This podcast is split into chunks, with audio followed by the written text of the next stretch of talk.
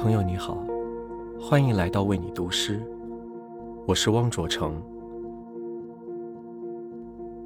在感情生活里，每一件无关紧要的小事，每一处平淡无奇的风景，似乎都经由爱情的滋养而变得伟大，都值得与人分享。今天想为你读的是诗人桑格格的作品《散步》。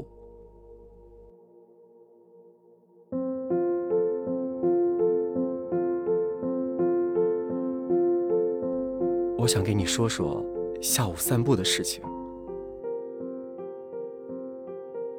直觉就想往那里走，和闹市是两个方向。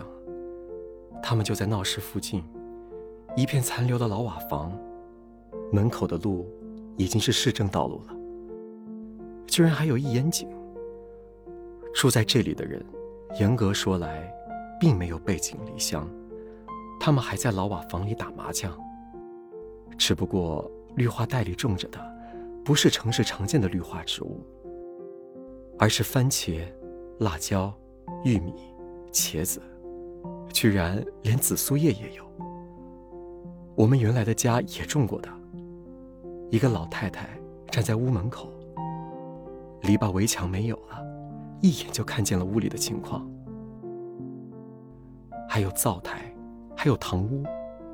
房屋中间还有祖宗牌位，不知道为什么给你讲这些，你不会来到这个地方。但是，我还是想跟你说说，我在这里想起了你。